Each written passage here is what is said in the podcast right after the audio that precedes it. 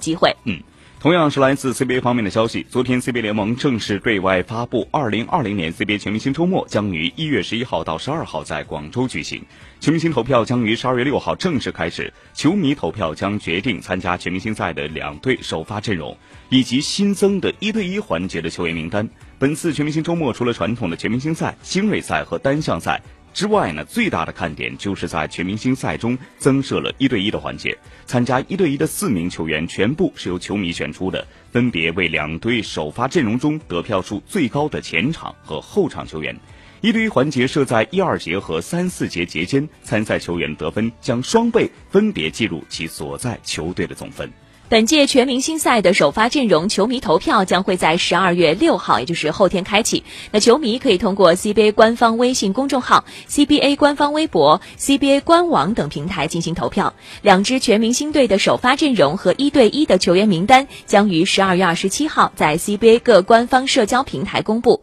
全明星周末的标志也同时公布。